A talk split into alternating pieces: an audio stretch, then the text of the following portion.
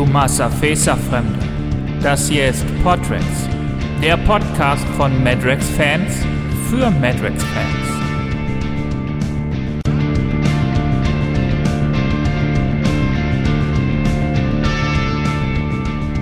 Und auch ein herzliches Tomasa Feser von mir. Na, wisst ihr noch alle, wer ich bin oder habt ihr mich schon vergessen? Der letzte Podrex ist schon eine Weile her, der war im Januar. Aber ich dachte mir so, naja, der ist auch fünf Stunden lang, vielleicht hält das eine Weile vor. Spaß beiseite. Es waren natürlich nicht die 30 Stunden äh, Schnitt, die ich da in den letzten Podcast investiert habe, die mich davon abgehalten haben, weitere Podcasts zu machen, sondern es waren zwei ganz andere Sachen. Zum einen war das mit Rexicon Fan-Treffen im Mai und dann noch meine Bachelorarbeit. Beides ist durchgestanden, abgewickelt, durchlebt und beides ist irgendwie noch nicht so richtig ganz abgeschlossen. Bei der Bachelorarbeit steht noch die Verteidigung aus, also drückt mir bitte alle am 28.09. fleißig die Daumen, ich kann das echt gebrauchen. Vor allem, weil ich auch schon wieder am Schnitt dieses Podcasts sitze und nicht an der Vorbereitung meines Vortrags. Naja.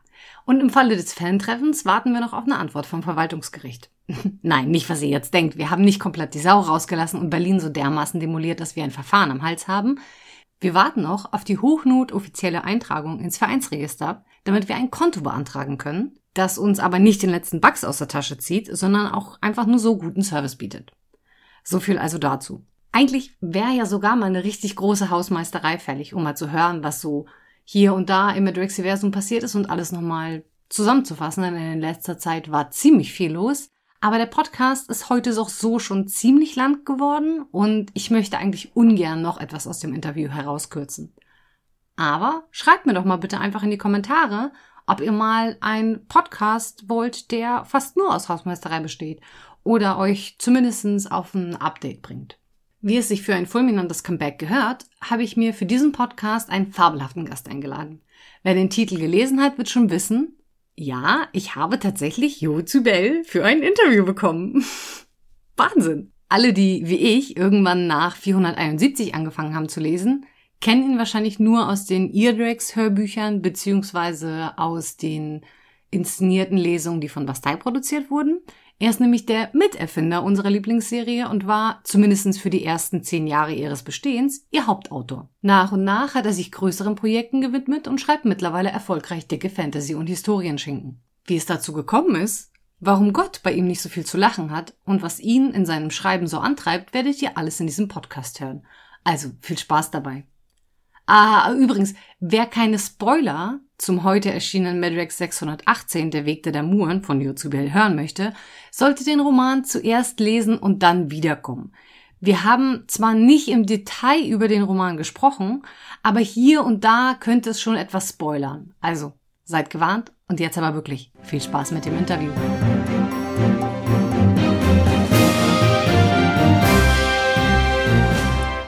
Freunde der fantastischen Unterhaltung. Heute habe ich mal wieder einen sehr spannenden Gast für euch in mein virtuelles Studio schleppen können. Und ich freue mich wie eine Taratze, die eine Horde kleiner Kinder in einem Kellerloch gefunden hat, dass er sich die Zeit nimmt, mit mir für euch zu plaudern.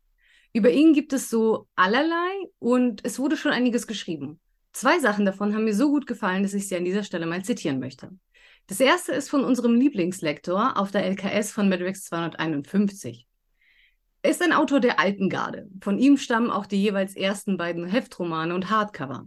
Seine Spezialität sind die Rückblickhandlungen auf den Kometencrash im Jahr 2012 und es gelingt ihm immer wieder, seinen Charakteren sowohl Authentizität als auch Zerrissenheit und Skurrilität zu verleihen, was sie sehr lebendig macht. Nicht umsonst hat er eine bewegte Karriere hinter sich, unter anderem als Sozialarbeiter, Trauerredner, Maurer, Maurer Taxifahrer und Kinderbuchautor. Und 2001 gewann er mit uns zusammen den Fantastikpreis als bester Autor. Und auch Stefan Gugerell vom Zauberspiegel spart nicht mit Komplimenten. Auch mit den Autoren der Serie hat man meiner Meinung nach von Anfang an einige Glücksgriffe gemacht. Ohne ihn wäre vermutlich Madrex nicht das, was es heute ist. Und schon in den ersten beiden Romanen weiß er die verschiedenen Interessen von einigen Charakteren und die daraus resultierenden Konflikte gekonnt darzustellen. Die Deutsche Nationalbibliothek führt gleich drei Pseudonyme für ihn. So schreibt er als Ruben Laurin fantastische Historienromane. Als Tom Jakuba hat er die fantastische Welt Calypso erschaffen, die mittlerweile zu einer Trilogie reichlich dicker Schinken herangewachsen ist. Aber den meisten von euch ist er sicherlich als Mitbegründer und Hauptautor, zumindest für die ersten zehn Madrex-Jahre, Jo Zybel bekannt. Herzlich willkommen im Podtracks. Hallo. Schön, dass du heute die Zeit gefunden hast, mit mir zu sprechen und äh, ein paar Fragen von mir und auch von den Fans zu beantworten. Ich dachte mir, ich spiele ja gerne, ich weiß nicht, wie das mit dir ist, aber ich würde gerne unsere, damit wir ein bisschen warm werden und damit wir uns ein kleines bisschen kennenlernen, habe ich mal so ein paar Fragen vorbereitet. Das sind insgesamt sieben an der Zahl.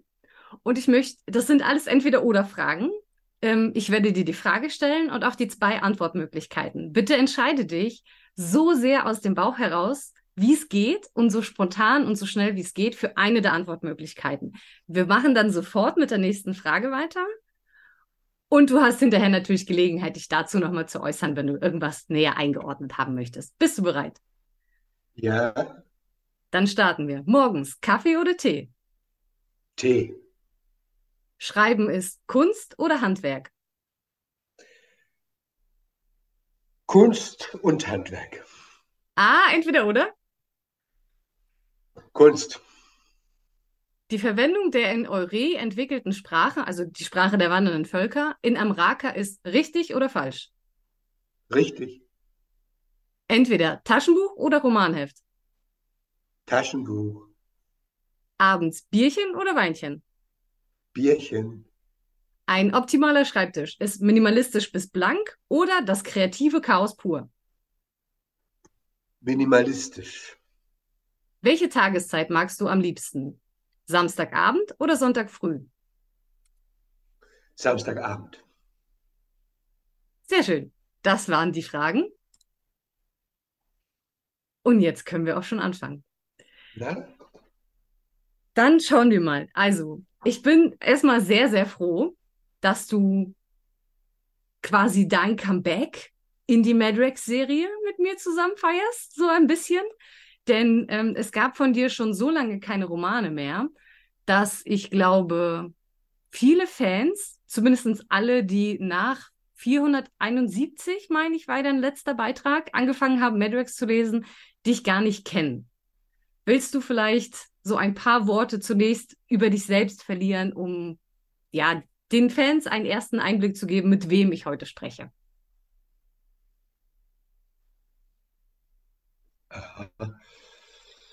Ja, also Thomas Zibula ist mein bürgerlicher Name. Ich schreibe eigentlich schon seit meiner Jugend. Ich habe immer irgendetwas geschrieben. Und ähm, mein, erstes, mein erstes Buch war ein Kinderbuch. Das entstand auf einem Kindergeburtstag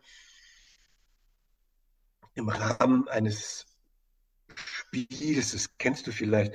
Man legt zehn Löffel auf den Tisch und neun Kinder sitzen um dich herum. Und du sagst ihnen, so, ich erzähle euch jetzt eine Geschichte. Und immer wenn das Wort braun drin vorkommt, schnappt ihr euch einen Löffel. Und einer bleibt natürlich nicht. immer übrig. Hm. Einer scheidet dann aus, weil er keinen Löffel äh, erwischt. Und am Schluss ähm, ist dann nur noch einer übrig, der hat gewonnen. Und da habe ich eine Geschichte erzählt von einem Nashorn, das auf die Idee gekommen ist, inspiriert von einer Schlange, dass alle gestreiften und gefleckten Tiere in der Savanne pfui sind. Die müssen verbannt werden. Mhm. Und das war das Nashorn Nero.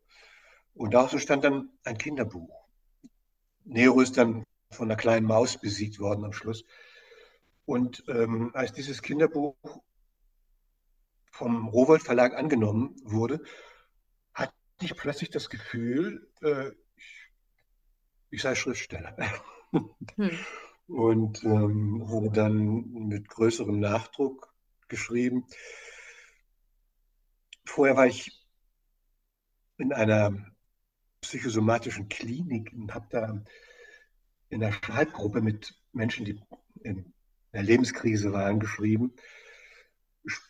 Oder habe zuvor noch mit Kindern und Jugendlichen Theater gespielt. Da war ich Diakon in der Kirche gewesen und habe auf diese Weise ja mein Schreiben entwickelt. bis hin zu diesem Kinderbuch. Ja, und seitdem schreibe ich halt alles Mögliche. Angefangen von Arztroman Jerry Cotton und, ähm, und jetzt historische Romane und Krimis. Es ist aber auch schon eine ganz schöne Entwicklung von dünnen Jerry Cotton und Madrax Heften zu den dicken Schinken, die du jetzt gerade schreibst. Ist das so eine natürliche Entwicklung für dich gewesen? Ist es, oder ist es was, was du von Anfang an angestrebt hast? Ich möchte irgendwann dicke Bücher schreiben. Nein, ich habe von Anfang an angestrebt, monatelang an 10 bis 15 Zeilen zu schreiben, nämlich an Gedichten. Aber mhm. damit kann man kein Geld verdienen.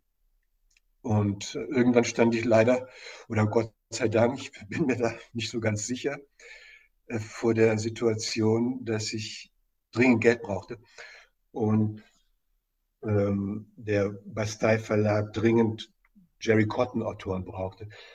Also habe ich dann ähm, Jerry Cotton geschrieben, schweren Herzens. Weil die Jerry Cotton Romane, die damals auf dem Markt waren, ich habe mir natürlich dann einen Stapel gekauft, die waren ehrlich gesagt grottenschlecht. Und es war mir etwas peinlich, mich in die Riege dieser äh, Autoren zu gesellen. Zum Glück kam dann Alfred Becker dazu und ein Matrax-Autor, jetzt muss ich, muss ich aufpassen, dass ich seinen Namen nicht verrate. Ich glaube, das Pseudonym war Parrish, Michael Parrish. Der schrieb auch ganz am Anfang mit. Hat, die drei haben dann die Jerry Cotton-Serie gerettet, wie der Lektor behauptet hat. Ja. Das hat er uns aber erst später verraten. Natürlich, man darf den Tag nicht vor dem Abend loben. Hm. ja, und es ist dann, ist ja so, wenn du von Heftromanen leben willst, dann solltest du also mindestens drei im Monat schreiben, besser noch vier.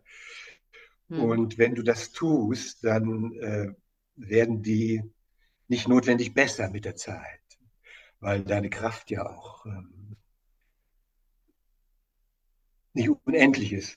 Und deswegen habe ich gedacht, auch unter dem Eindruck der, der ähm, Zaubermond-Hardcover, die mir ganz gut gelungen waren, dass es an der Zeit ist, dickere Bücher zu schreiben, damit man nicht mehr vier, drei oder vier im Monat schreiben muss. Das war die Entwicklung. Also man könnte sagen, wirtschaftliche Überlegung auf der einen Seite, aber auch Selbstschutz, um sich nicht kaputt zu machen. Hm. Das ist eine interessante Perspektive, gerade unter der Prämisse, dass wir bei Madrex ja auch Ian Roy Phil haben, der sich ja, dessen Brotjob es ist, für Sinclair und Madrex unfassbar viele Hefte beizusteuern. Ähm, bei dem ist es auch immer wieder so eine Sache, wo man sich dann fragt, oh Gott, wie viel kann da eigentlich noch schreiben? Aber scheinbar ist seine Kreativität einfach so übersprudelnd oder er hat sein Ressourcenmanagement einfach anders im Griff. Doch bevor wir jetzt dazu kommen, wie du quasi dich den dickeren Schinken zugewendet hast. Lass uns noch ein bisschen bei den ungefähr ersten zehn Jahren der Serie bleiben. Denn ich glaube, so von 2000, als die Serie rauskam, bis so 2009, 2010 hast du ja wirklich sehr, sehr regelmäßig sehr viele Romane beigesteuert. Sagtest ja schon, du musstest davon leben. Gibt es deiner Meinung nach einen Roman, jetzt abseits natürlich Madrex Band 1, der deiner Meinung nach besonders herausragend ist, den du geschrieben hast, der wirklich ein großartiger Beitrag für die Serie ist? Also so ganz aus deiner persönlichen Perspektive. Das kann jetzt natürlich, das muss jetzt nicht rein inhaltlich sein. Das kann jetzt auch sein, dass der Roman einfach dich in einer wichtigen Lebensphase begleitet hat oder dir sonst irgendwie wichtig ist. Ja, da fallen mir schon einige ein ist natürlich sehr subjektiv, wenn du jetzt mhm. die Frage stellst, wie wichtig die für die Serie waren. Das weiß ich nicht. Aber eindru sehr eindrücklich für mich waren, abgesehen von den ersten, äh, diese Bände, ähm, die in London spielen, als Matt und Arula die Bunkerleute kennenlernen. Das waren, mhm. schon, das waren zwei Bände, ich glaube, es waren 17 und 18. Kann aber auch 18 und 19 gewesen sein, das weiß ich nicht mehr das fand ich doch, also ganz subjektiv, das, das fanden, glaube ich, die gehören zu meinen besten Romanen.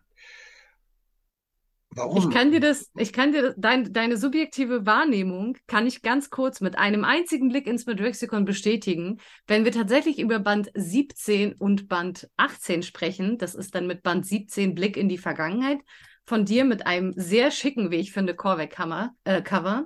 Der hat 4,27 Kometen von 5 bekommen, was sehr, sehr gut ist. Und er hat insgesamt 15 Stimmen. Das heißt, 15 Personen die den Roman gelesen haben, sind extra ins Madrexikon gegangen und haben deinen Roman mit einem bis fünf Sternen bewertet und die Durchschnittsbewertung liegt jetzt halt bei 4,27, was sehr, sehr gut ist.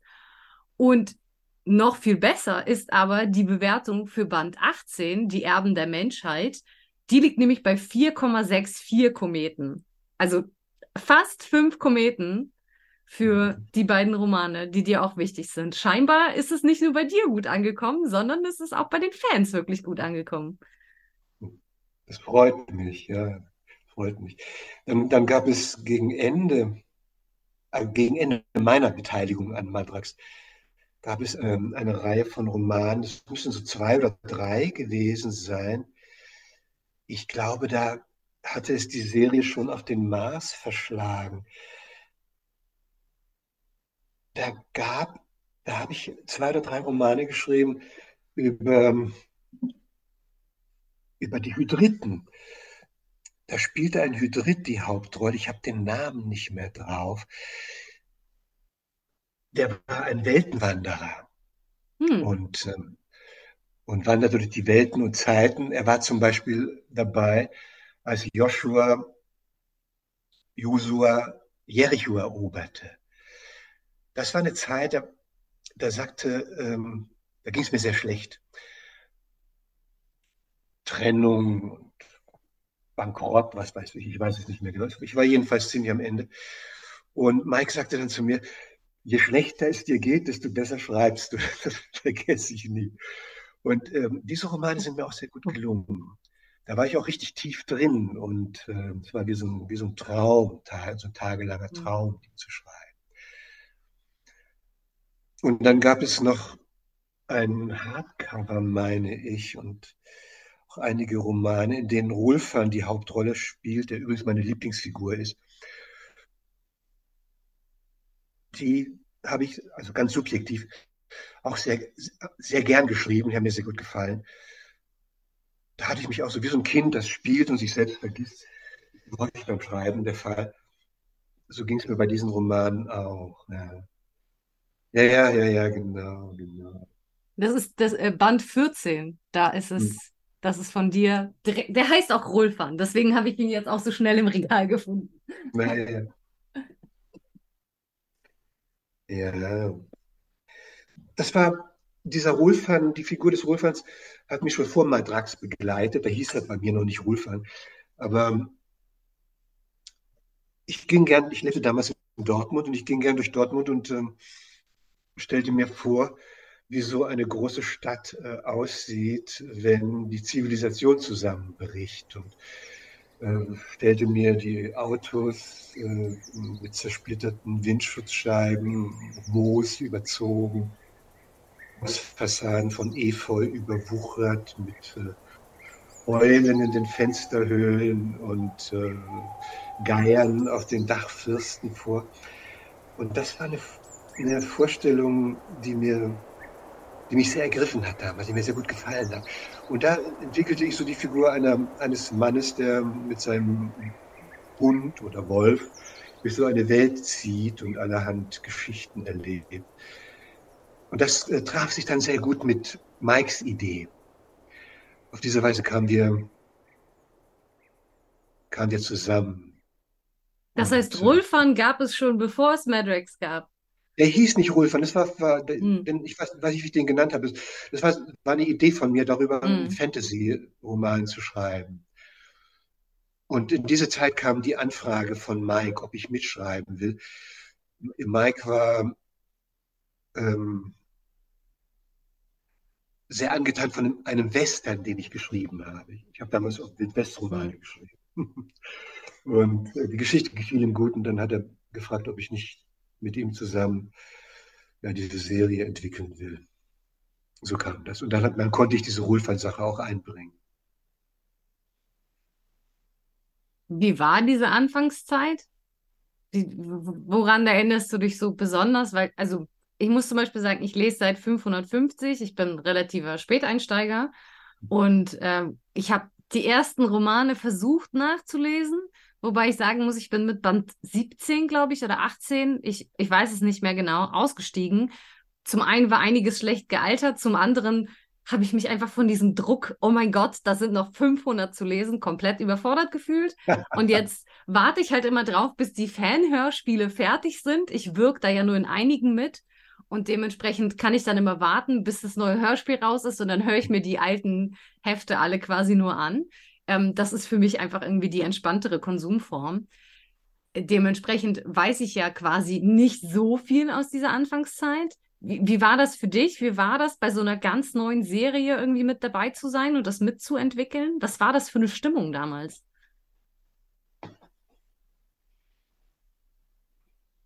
Das war sehr intensiv also für mich als Schreiber und ich glaube auch für Mike als ähm, Kopf der Serie und als Lektor. Das war sehr intensiv. Ich entsinne mich sehr gut an die Stunden, die wir uns getroffen haben in Köln, in seinem, nein, das war noch in Bergisch Gladbach, in seinem Büro, um die ersten Romane zu besprechen, um die, um die Figur zum Beispiel der Arula zu profilieren. Und ja, um, um den, den Kosmos zu erschaffen. Das war sehr intensiv. Und ähm, wir haben damals, glaube ich, die Grundlagen gelegt für, für ein Arbeitsverhältnis, das sich dann auch sehr ausgezahlt hat. Äh, wir äh, haben festgestellt, dass wir beide sehr gut miteinander Brainstorming machen können. So ein Ping-Pong-Spiel, äh, der eine wirft eine Idee ein, der andere hat eine Assoziation dazu. In so einem gedanklichen Ping-Pong-Spiel ähm, Geschichten zu erschaffen und Figuren. Und das war wirklich sehr intensiv, muss ich sagen. Und natürlich, wenn du dann so eine Serie anfängst und um, Mike hat mich dann noch zum Hauptautor erklärt, dann ähm, willst du ja auch, dass das gelingt und dass das gut wird. Mhm. Und ich, ich kann mich entsinnen, dass ich mich da ziemlich reingehangen habe, auch dass ich mit meiner Fantasie und ähm, mit meiner Kreativität da ziemlich tief drin war und äh, hat mich sehr begleitet bis in die Träume hinein und ja. Und die ersten Bände, an die entsinne ich mich sehr gut, ja, bis Band 18, auch, auch noch in den 30ern, dann habe ich äh, mhm. auch noch so ein Doppelband geschrieben über den David, den Gibt es den überhaupt noch? Wie hieß der mit Nachnamen? Das weiß ich nicht mehr. Der, dieser Engländer, der dann mit so einer, so, so einer alten Militärmaschine in die USA geflogen ist. Genau. Das war wirklich eine sehr intensive Zeit.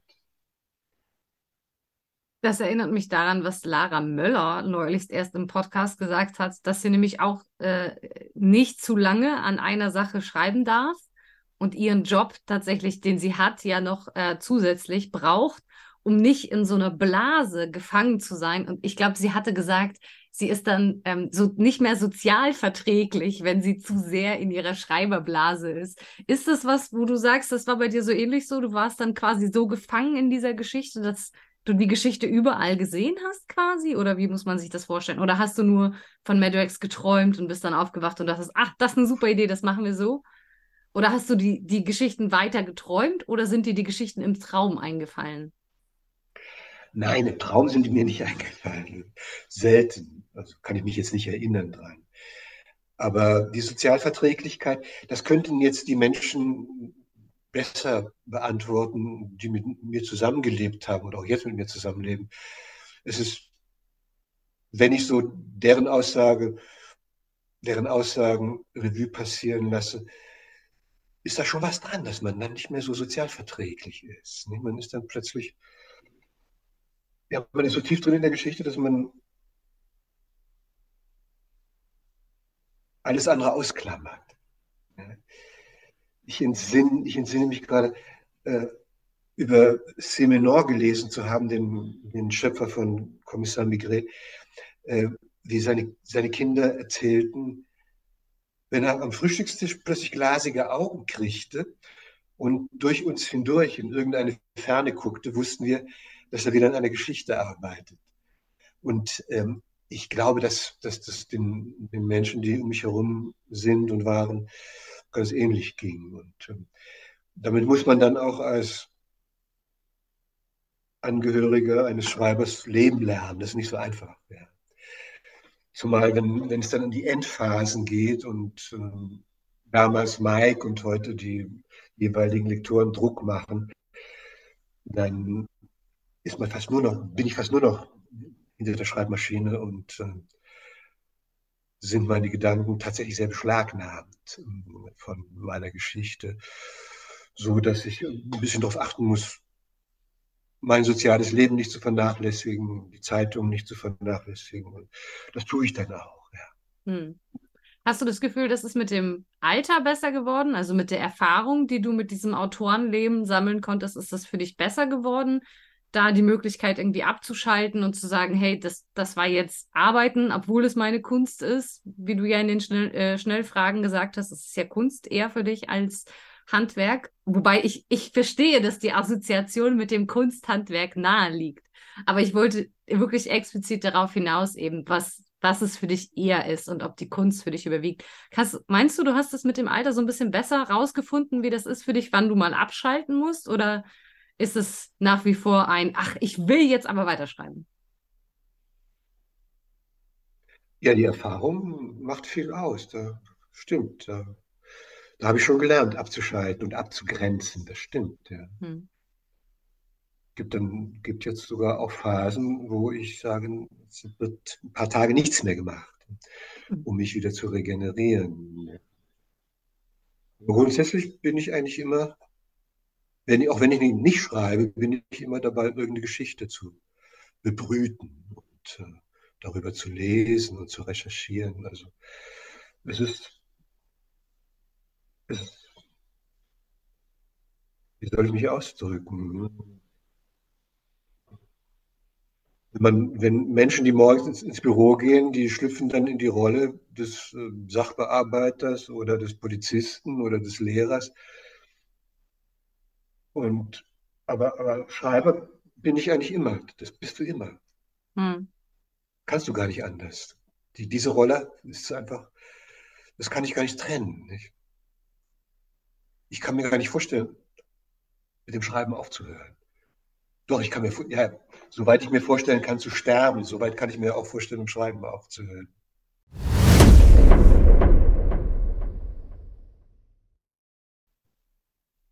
Wie sieht denn dein typischer Arbeitstag so aus? Wie, wie können wir uns das vorstellen? Wenn du sagst, schläfst du dann gerne aus oder bist du mehr so der Typ, der in die frühen Morgenstunden sich dran setzt? Bist du ganz strukturiert und setzt dich zu bestimmten Zeiten an die Schreibutensilien oder bist du mehr so, ach, wann immer mir was einfällt, das dein Notizbuch immer dabei?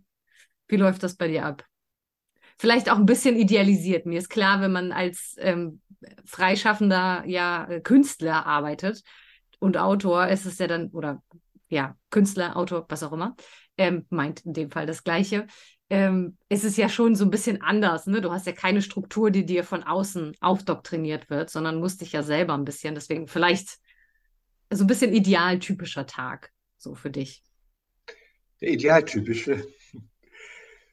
Du hast recht, das ist, das ist ein großes Problem. Die Struktur, die Tagesstruktur, die Disziplin. Nicht nur für mich, das ist, glaube ich, für jeden Schreiber so. Oder für die meisten. Hm. Ich ähm, stehe, wenn ich, wenn ich, wenn die Arbeit ganz präsent ist, stehe ich früh auf. Hm. Und gucke, dass ich möglichst früh am, am Schreibtisch bin. Beziehungsweise ich arbeite nicht am Schreibtisch, sondern ich habe äh, einen sehr bequemen Arbeitssessel, lege die Beine hoch und die Tastatur auf die Beine und mein Bildschirm ist tiefer gestellt, sodass ich heruntergucken kann. Das sei gut für die Halswirbelsäule, hat mir mal ein Orthopäde erklärt. Und dann lege ich los. Und dann, vorher mache ich Musik. Ohne Musik arbeite ich überhaupt nicht. Meistens höre ich dann Bach morgens oder Barockschlager und gegen Abend wird es dann eher elektronisch und ähm, modern. Ja, dann arbeite ich in der Regel zwei, drei Stunden und, und meistens dann nachmittags noch ein, zwei Stunden und abends normal. Das wäre so mein idealtypischer Tag. Wie oft kommst du dazu, den Tag so zu strukturieren? Von, von, von sieben Tagen in der Woche, wie oft schaffst du diesen idealtypischen Tag? Vier. Respekt. Respekt. Sich an sieben Tagen Plan machen und das an vier Tagen durchzuziehen. Da hat Gott nichts mehr zu lachen. Zu Abels Auferstehung hast du nämlich äh, beim blauen Sofa geschrieben. Willst du Gott zum Lachen bringen, mache einen Plan. Und da muss ich ja sagen, da hat Gott bei dir ja nicht so viel zu lachen, oder wie? Also wenn du an vier Tagen die Woche deinen Plan durchgezogen kriegst, Chapeau, Chapeau. Das ist, das ist wirklich, ähm, das ist großartig. Also wenn ich auch nur halb so erfolgreich wäre mit meinen Wochenplänen, aber naja, es ist ein anderes Thema. Wo wir jetzt schon mal bei Blauen Sofa und bei dem anderen ähm, Buch ähm, angekommen sind, will ich nur eine andere Frage, eine etwas privatere Frage, bevor wir weiter zu Madrex ähm, gehen, vielleicht stellen. Du hast nämlich auf derselben Werbeseite für Abels Auferstehung geschrieben, als du nach, ähm, du wurdest gefragt, mit welchem Satz beschreiben Sie Ihr neues Buch? Und da schreibst du, man sieht nur, was man weiß. Das ist ein Zitat von Goethe. Witzigerweise, ich habe ein ähnlich geartetes Zitat auf meiner Hüfte tätowiert. Und zwar ein jeder hört nur das, was er versteht. Das ist, ich bin mehr der auditive Typ, deswegen habe ich das Hören. Du bist scheinbar mehr der optische Typ, deswegen das Sehen. Erzähl mal bitte, was bedeutet der Spruch für dich? Wo ziehst du da die Grenzen? Wie, wie sortierst du ihn dir ein? Wie, was trägt der für dich? Das ist eine gefährliche Frage, Tanja, denn äh, jetzt wird es philosophisch. Das macht nichts. Ja, also, man sieht nur, was man weiß. Mein Lieblingsthema ist das Thema Wahrnehmung. Mhm. Da arbeite ich mein ganzes Leben lang dran. Weil ähm, ich habe so ein, so ein, ich weiß nicht, wie dir das geht, ich habe so einen Hunger nach Wirklichkeit. Ich möchte die Dinge so erleben und so sehen, wie sie wirklich sind. Das ist natürlich illusorisch, das geht nicht, aber ich möchte so, so nah wie möglich rankommen. Und dazu muss man erst einmal ähm, sehr selbstkritisch sagen, alles, was du siehst und wahrnimmst, nimmst du durch einen Filter wahr. Durch den Filter deiner Biografie, durch den Filter deiner Überzeugungen, das heißt, äh, die Wirklichkeit, die sogenannte Wirklichkeit kommt immer verzerrt in deinem Hirn an. Mhm. Äh, Im Zusammenhang mit Abels Auferstehung ist das natürlich, da, da macht sich ein Kriminalermittler klar, dass man die Fakten, selbst die Fakten nur verzerrt wahrnimmt und sich bemühen muss, diese, diesen Filter, diesen subjektiven Filter zu abstrahieren von dem, was man sieht, um der Wirklichkeit ein bisschen näher zu kommen. Aber es ist ja ein, es ist im ganzen Leben so, finde ich, ne? dass man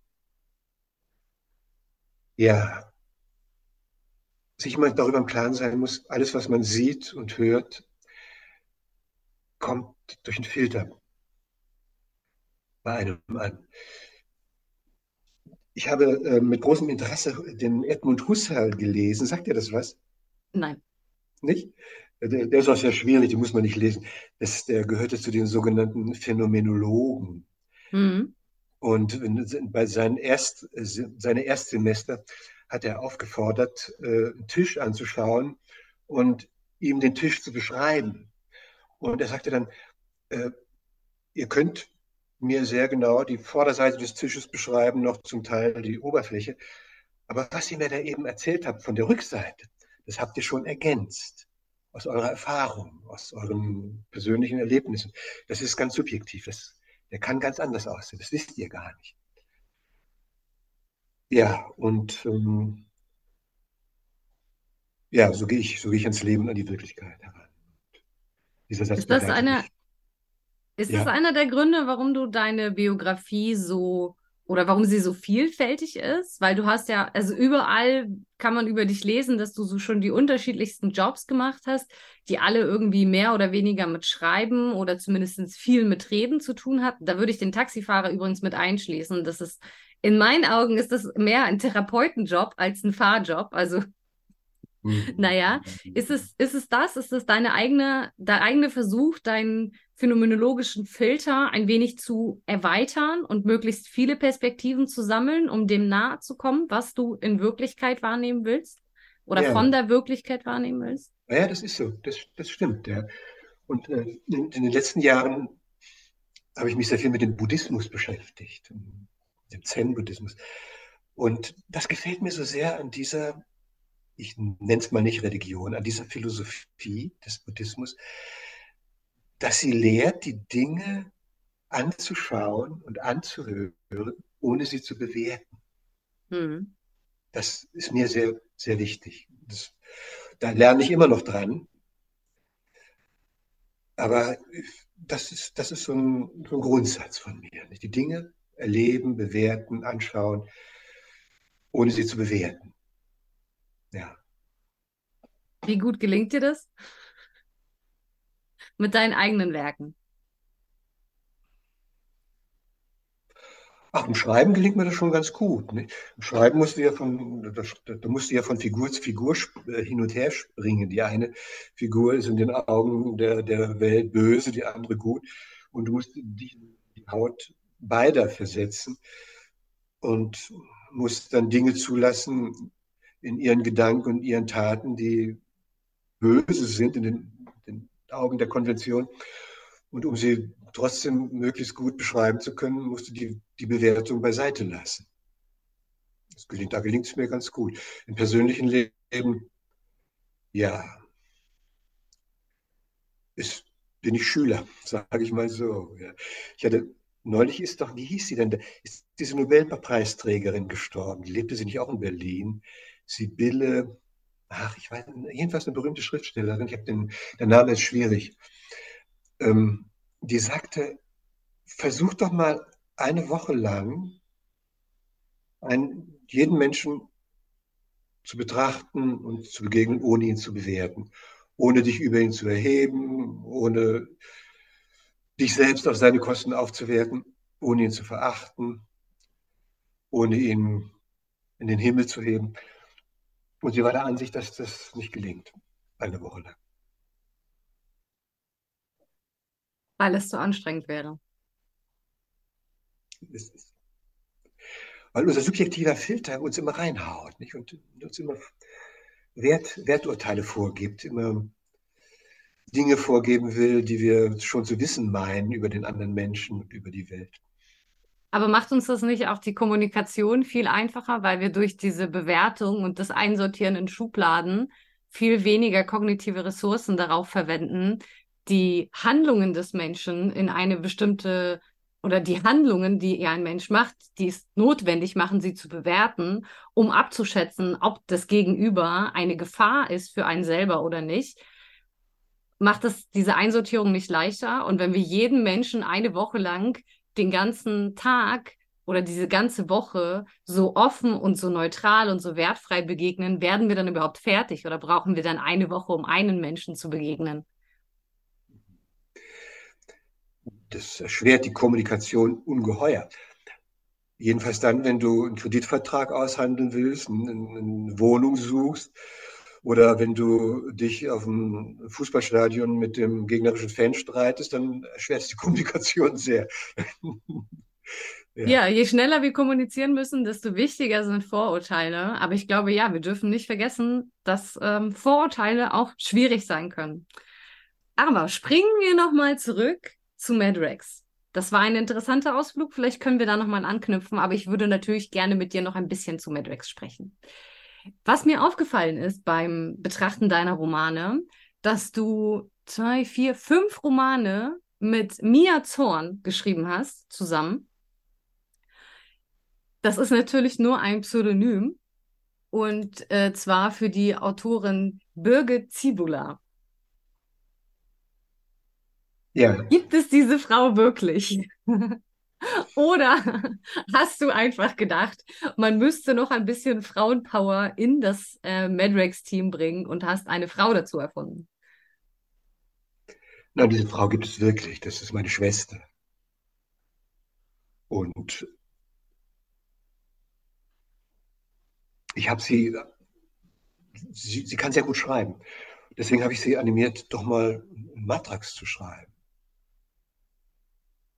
Ich glaube, die, der erste und zweite sind ja auch ganz gut gelungen, aber dann hatte sie Schwierigkeiten, die Romane zu Ende zu schreiben und da bin ich eingesprungen. Ich glaube, so kam das zustande. Hm, weil ihr habt ja ganze fünf zusammengeschrieben und dann hat es mich gewundert bei deinem riesen Output. Ich meine, mit ihr hast du fünf zusammengeschrieben, wo es halt vermerkt ist und auf den Covern und so draufsteht. Und mit Mike hast, hast du insgesamt drei Romane geschrieben. Zu der Zeit gab es auch andere Madrex-Autoren. Warum hast du nicht mit denen zusammengeschrieben? Hat sich das nie so ergeben oder bist du mehr so derjenige, der alleine schreibt? Passt das besser in deinen Schreibprozess vielleicht? Ich habe das, abgesehen von diesen Ausnahmen, die du jetzt ansprichst, noch nie gemacht. Birgit, meine Schwester, kenne ich sehr gut. Wir begegnen uns oft. Mit Mike hatte ich beruflich natürlich viel zu tun. Und da hat sich das mehr ergeben. Ich wäre jetzt nicht auf die Idee gekommen, Bernd Frenz oder Claudia Kern anzurufen, um mit ihnen einen Roman zu schreiben, weil, oder, oder Ronald Hahn, weil, weil die doch so, ein, so einen eigenen Stil auch haben, der, der muss für sich stehen, finde ich. Mhm. Wie meine Film. Der aber nicht abgeneigt, äh, künftig und mit jemandem zusammenzuschreiben. So ist es nicht. Das wäre eine neue Erfahrung und ich bin für neue, für neue Erfahrungen immer offen. Ja. Mit welchem Autor würdest du gern einen Madrex zusammenschreiben? Wer würde dir da spontan einfallen, wo du glaubst, der könnte so thematisch in die gleiche Richtung oder von der Schreibe her würde das passen? Oder es wäre genau gegenteilig von der Schreibe, sodass das ein ganz interessanter Stilmix wird beim Lesen? Boah, da fragst du mich was. Ich, ich kenne ja die, meine Kollegen, die zurzeit schreiben. Ich glaube, die meisten kenne ich gar nicht. Vielleicht zwei, drei. Aber die kenne ich auch nicht, die kenne ich nur von ein, zwei Begegnungen bei, bei ähm, Konfer Konferenzen, in denen wir die, die, die Storyline bebrütet haben. Und das ist ewig her. Ich, also die Frage kann ich gar nicht beantworten jetzt. Schade, ich wollte dir die Frage so ein bisschen als so als Überleitung, aha, heißt das, wir haben noch einen nächsten Madrex von dir zu erwarten stellen? Ach Oder so. war das jetzt so eine einmalige Gelegenheit mit der 618? Das war so, äh, ich, ich gratuliere Mike immer zu seinem Geburtstag. Per E-Mail. Dieses Jahr habe ich es vergessen, komischerweise. Er hat am äh, er hat am gleichen Tag Geburtstag, an dem der Komet einschlug. Deswegen merke ich mir das so gut. Äh, und äh, ich habe ihm gratuliert und dann schrieb er Wochen später zurück, bedankte sich und sagte, aber wenn ich mir was wünschen dürfte zum Geburtstag, dann würde ich mir einen Matrax von dir wünschen. Und dann habe ich äh, darüber nachgedacht. Und im Grunde ist es ja so, dass ich Fantasy viel lieber schreiben würde als alles andere. Ähm, ich habe zu wenig, es gibt zu wenig äh, Leser, die meinen speziellen Fantasy-Stil gutieren können. Deswegen habe ich davon, habe ich damit vorläufig aufgehört. Und, äh, aber der, der Gedanke war da, diese Lust. Und ähm, je länger ich darüber nachdachte, desto mehr Lust bekam ich, mal wieder einen Matrax zu schreiben. Zumal ich gerade einen großen Frust hatte mit irgendeinem Verlag über irgendein Buch. Und dann habe ich das halt mal gemacht. Aber ich hatte das nicht mit dem Gedanken gemacht, künftig wieder einzusteigen. Das müssen wir rausschneiden. Das wird niemandem gefallen, diese Aussage. Das macht doch nichts. Ach ja, schade, schade. Also ich hatte, äh, ich hatte gehofft, vielleicht äh, ist es quasi so dein äh, Wiedereinstieg in ein paar hier und da Romane. Das war ja, es war ja wirklich äh, schön. Ach so, ähm, wo wir gerade bei anderen Autoren waren, Hast du denn die Serie, nachdem du ja mehr oder weniger dich den dicken Schinken zugewandt hast und von den dünnen Heftchen Abstand genommen hast, noch weiter verfolgt? War das für dich so von Interesse oder war, warst du auch so ein bisschen satt nach zehn Jahren Madrex? Bisschen satt ist ein guter Ausdruck. Ich habe sicher immer wieder mal geguckt, was läuft da gerade, aber nicht so, dass ich, dass ich das jetzt wiedergeben könnte. Hm. Irgendwann war, habe ich es ganz aus den Augen verloren. Wie, wie war das so? Also jetzt mit dem Zurückkommen, was ja, das ist ja wirklich schon eine lange Zeit. Ich sag mal so, eigentlich, wenn man sich deine, die, die Publikationen anschaut, ähm, wo ist jetzt der Tab da, dann ging es ja, ich sag mal so bis 2008 waren so ein paar mehr Romane, 2009 waren es dann schon nur noch fünf, 2010 kamen nur noch drei, 2011 nur noch vier Romane und dann 2012 wurde es ein bisschen besser, da waren es wieder fünf, aber so danach kam immer nur noch einer alle so zwei Jahre. Ähm, das Team wurde ja dann auch immer größer, das ist ja auch klar. Ähm, wie war das jetzt für dich, so zurückzukommen quasi? Wie, wie hast du das empfunden? War das noch die Serie, die du kanntest, die du ja, die, ja faktisch miterschaffen hast? Ähm, war das noch so? Hattest du noch, ach, das ist noch dieses Madrex von damals? Oder, ah, das ist ja jetzt was ganz anderes. Wie hat sich das angefühlt für dich? Hm. Also ich bin mit einer, großen Freude rangegangen, muss ich sagen. Es hat mir großen Spaß gemacht. Ich habe dann natürlich die Exposés gelesen, habe in die Romane reingelesen und äh, war erstaunt äh, über die Qualität, die da abgeliefert wird. Das hat, hat mir gut gefallen. Ich ähm, fand die, also die Expo, das, Expo, das große gelesen habe, das fand ich sehr differenziert habe mich an manchen Stellen gefragt, ähm, ob das nicht zu differenziert wird und äh, wie das wohl für einen Neueinsteiger sein muss, jetzt ein, wieder einzusteigen oder neu einzusteigen in die Serie, ob das gelingen wird. Das waren so Fragen, die mir durch den Kopf gehen. Ich musste auch mal an einer Stelle, ich weiß nicht mehr an welcher das war, an Perry Roden denken. Das habe ich früher mit als kleiner Junge mit großer Leidenschaft gelesen, dass, dass ich irgendwann nicht mehr lesen konnte, weil, weil statt der Geschichte war ein Haufen Technik und ähm, Wissenschaft, die man konsumieren musste. Und äh, das ging mir so durch den Kopf und äh, ob das, ob das dieser Serie Matrax auch passieren könnte. Aber ähm,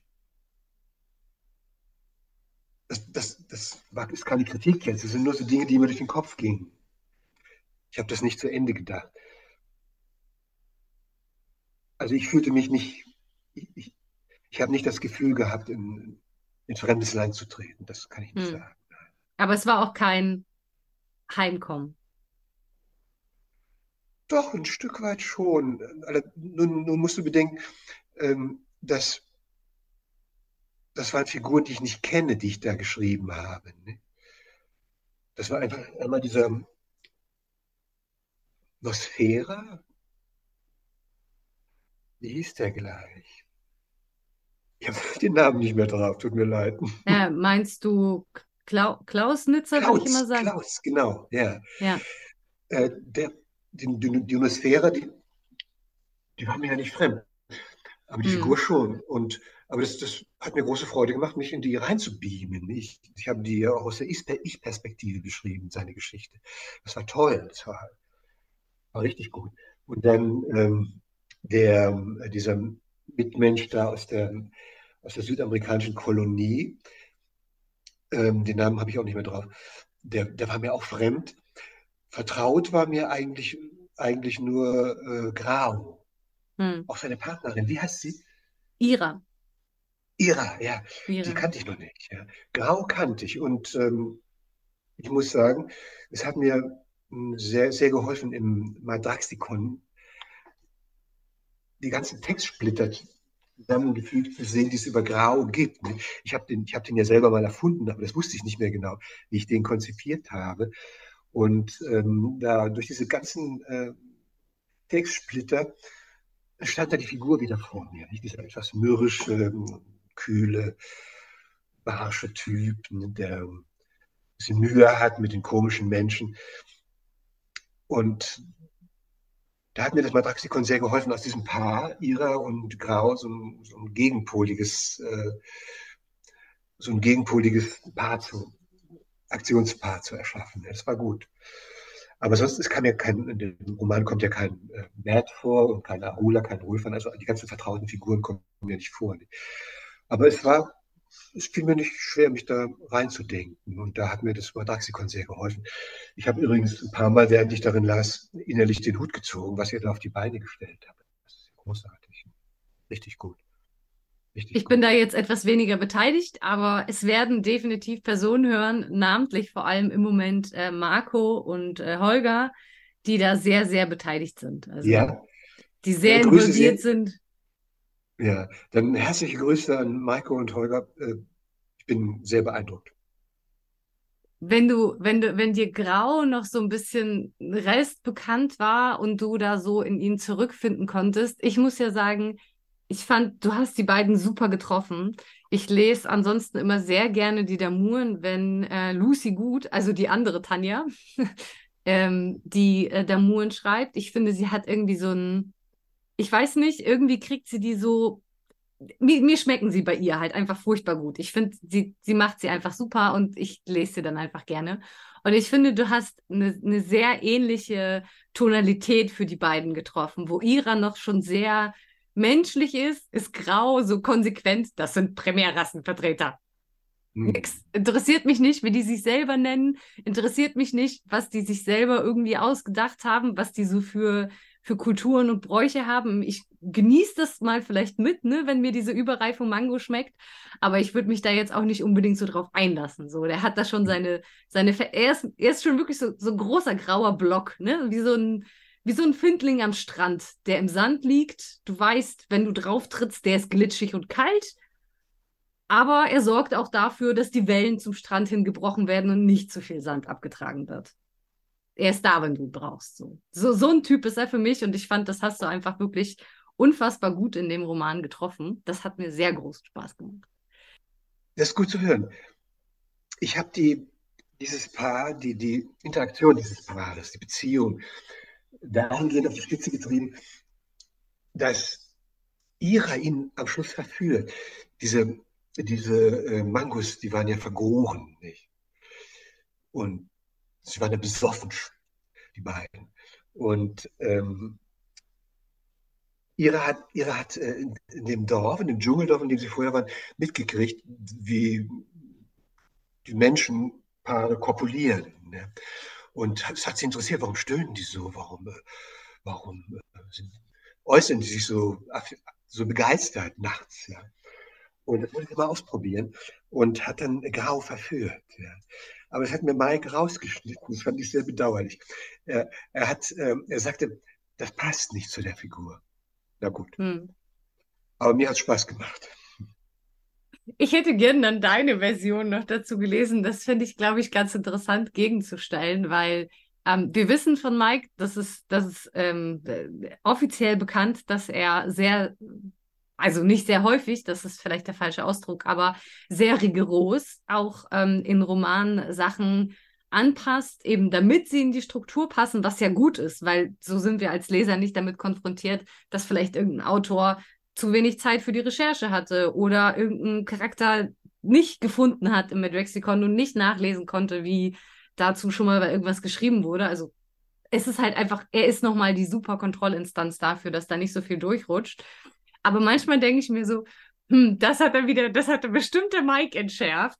Und das macht er ja zum Beispiel bei Ian Rolf Phil auch häufiger, der ja auch sehr für seine sehr starken Handlungen bekannt ist und sehr impulsiven Handlungen auch. Ähm, der hat ja auch dieses, diese impulskontrollgestörte Harley erfunden, ähm, die uns ja nun auch schon seit dem letzten Zyklus begleitet. Und ähm, ich bin ein Riesenfan von ihr. Ich finde die Frau total klasse. Sie ist genau die richtige Menge durchgeknallt und ähm, liest sich einfach witzig. So, ich finde, es ist halt auch mal eine andere Figur, die neben Arula noch glänzen kann, ohne dass sie jetzt irgendwie Arula was wegnimmt, sondern sie hat so eine so, so ganz eigene Eigenst eigene Eigenständigkeit. Super deutscher Satz von mir heute. Okay, man merkt, es ist früh am Morgen.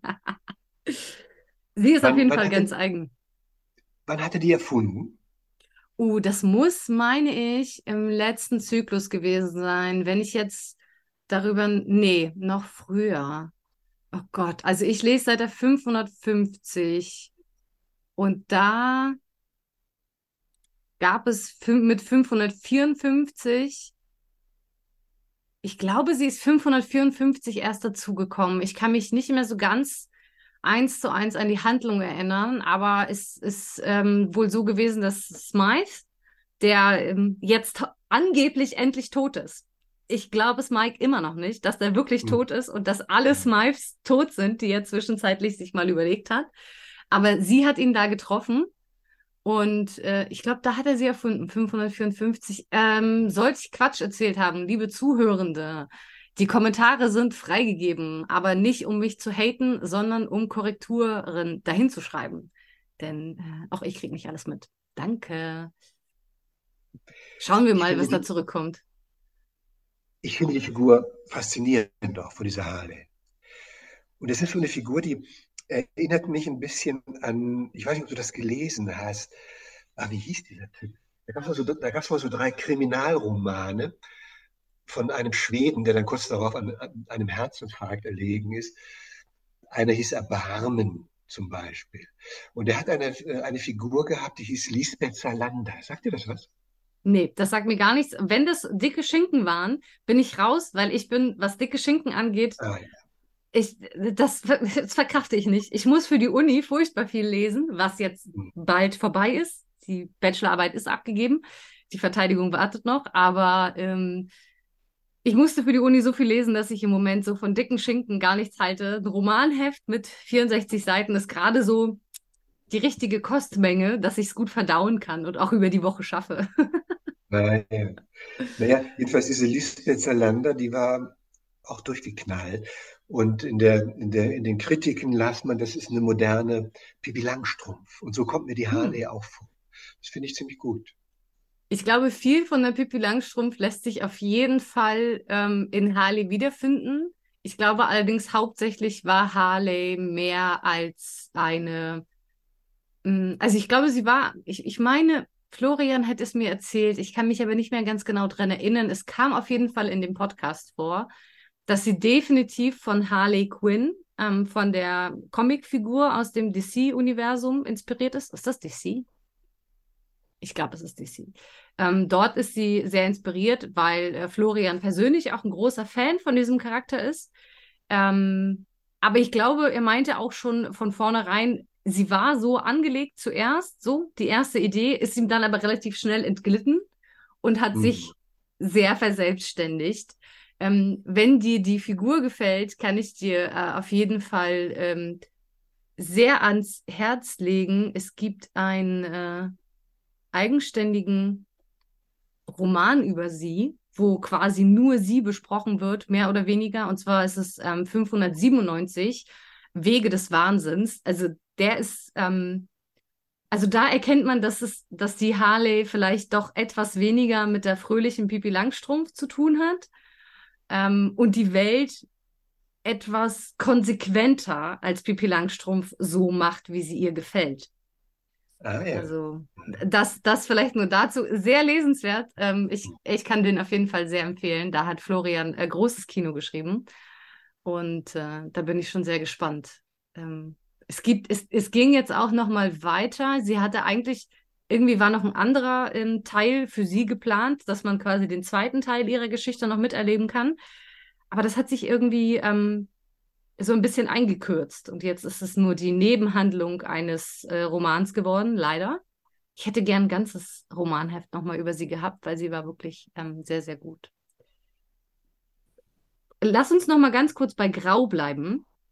Ähm, das spukt mir noch so ein bisschen im Kopf. Du hast ihn ja ähm, konzipiert damals und auch selber als erster geschrieben und beschrieben. Ähm, auch wenn du jetzt gesagt hast, du hast die Romane jetzt nicht so sehr verfolgt, Konntest du dann aus dem, was du im Medrexikon gelesen hast, so ein bisschen für dich ableiten, haben die Leute, also die anderen Autorinnen und Autoren, Grau genauso weitergeschrieben, wie du ihn dir gedacht hast, oder haben sie eine etwas andere Person aus ihm gemacht, als du intendiert hast? Ich würde sagen, sie, sie haben ihn weiterentwickelt. Was du jetzt eben von Florian und seiner Harley-Figur erzählt hast, das ist so typisch. Das sind die besten Stunden eines Schreibers. Du setzt eine Figur in die Welt und sie macht sich selbstständig. Dann entgleitet sie dir in, in Anführungszeichen, in Sinn. Und die Figur saugt sich voll mit, sage ich mal bildlich gesprochen, saugt sich voll mit dem, was in deinem Unterbewusstsein so alles herumspukt und äh, macht ihr eigenes Ding. Das sind die besten Figuren. Und ich nehme an, oder ich, ich habe gedacht, dass Grau sich nicht sehr, aber auch, auch ein Stück weiterentwickelt hat. Er war mir jedenfalls nicht fremd. Wobei mir ihrer sympathischer war. Weil sie sich mehr entwickelt hat als er? Weil, weil sie mehr menschlich geworden ist? Ich weiß ja nicht, wie sie früher war, aber es ist mir einfach sympathisch, es kann subjektiv. Jemand, jemand ist mir sympathisch, der in der Lage ist, sich, der, der, der versucht, der, der zumindest den Versuch unternimmt, sich in andere reinzuversetzen. Und das, das tut sie ja, indem sie versucht, die Menschen mhm. zu verstehen und ja. Für sie sind es nicht nur Primärrassenvertreter. Sie ist richtig ja, genau. neugierig darauf, was sich, was sich dort bietet in diese, in diese Lebenswirklichkeit. Vielleicht hat sie den Zen-Buddhismus schon verstanden. Ja, vielleicht hat sie schon verstanden. Es gibt unterschiedliche Lebensrealitäten. Wir müssen durch äh, fremde Augen sehen können, um mehr zu verstehen. Jetzt wird es schon wieder arg philosophisch. Lass uns nochmal, ähm, lass uns noch mal bei deinem Schaffen für Madrax bleiben. Ähm, worauf ich so ein bisschen versuche und die ganze Zeit ähm, weiß ich nicht, wie ich das anfangen soll. 471 war für dich so richtig Schluss für dann, das war 2018. Ich meine, das ist jetzt mittlerweile auch fünf Jahre her. Davor hast du wenigstens so alle zwei Jahre oder alle Jahre mal ein Madrax geschrieben. Was war für dich so der Grund für diesen Cut? War das jetzt nur die Tatsache, dass du dich mehr auf die Bücher konzentrieren wolltest oder gab es dort, ist dir die Welt irgendwie fremd geworden, weil du hast ja die Welt erfunden als die dunkle Zukunft der Erde und es ging ja dann in den Bänden immer weniger um die Erde. Also war das jetzt so eine, so eine persönliche finanzielle Entscheidung oder hast du dich in der Welt einfach nicht mehr zu Hause genug gefühlt? Oder warst du wirklich einfach nur zu satt und die Geschichte hat dich zu stark in deine Träume verfolgt? Wie war das für dich? Warum? Ich, ich muss jetzt gerade staunen, Tanja. 400, wann ist der erschienen, der 418er? Ähm, nee, der, äh, den ich meine, ist, also dein letzter war 2018, 6.2. Ähm, der Wahnsinn der Sieben, das ist Madrex 471. Und davor der, das war der 2017, die Erleuchteten. Das war im Oktober.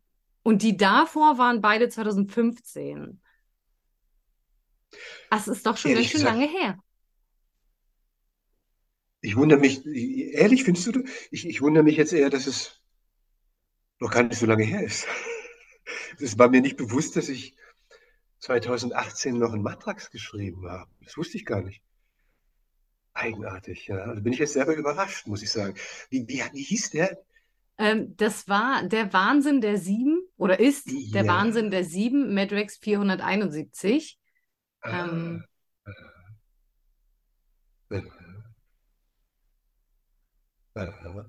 als der also, Blitz aus der Transportplattform in den Sprungfeldgenerator einschlägt, hat dies einen dramatischen Effekt. Die vier Gefährten werden versetzt, aber nicht an denselben Ort und mit gravierenden Gedächtnislücken. Als Xi erwacht, findet sie sich in einer kleinen Insel vor der Küste Merakas wieder. Und Außer tödlichen Mutationen gibt es hier nur noch einen weiteren Menschen, einen Jungen namens Dustin. Was Xi nicht weiß, auch Dustin ist nicht allein in seinem Körper, denn in ihm wohnt der siebenfache Wahnsinn. Das, äh, das ähm, wo ich gerade Dustin lese, war, war das vielleicht einer der Romane, die du meintest, äh, die du geschrieben hast, wo es dir nicht so gut ging? Dafür würde auch ähm, siebenfacher mhm. Wahnsinn in Dustins Körper sprechen, wenn einem so die alltäglichen Dämonen quälen, kann man sie ja durchaus so als Wahn zusammenfassen in so einer Figur. Das ist ja eine gute Idee, eine naheliegende Idee, nicht? Also, ich möchte nicht behaupten, dass ich überhaupt nicht wahnsinnig bin, aber siebenfach interessant, ja. Ich war, ich, ehrlich gesagt, 18, lass mich überlegen. Nee, also das. Im Februar. Also den musst du so Ende 2017 geschrieben haben irgendwie. Ah, ah.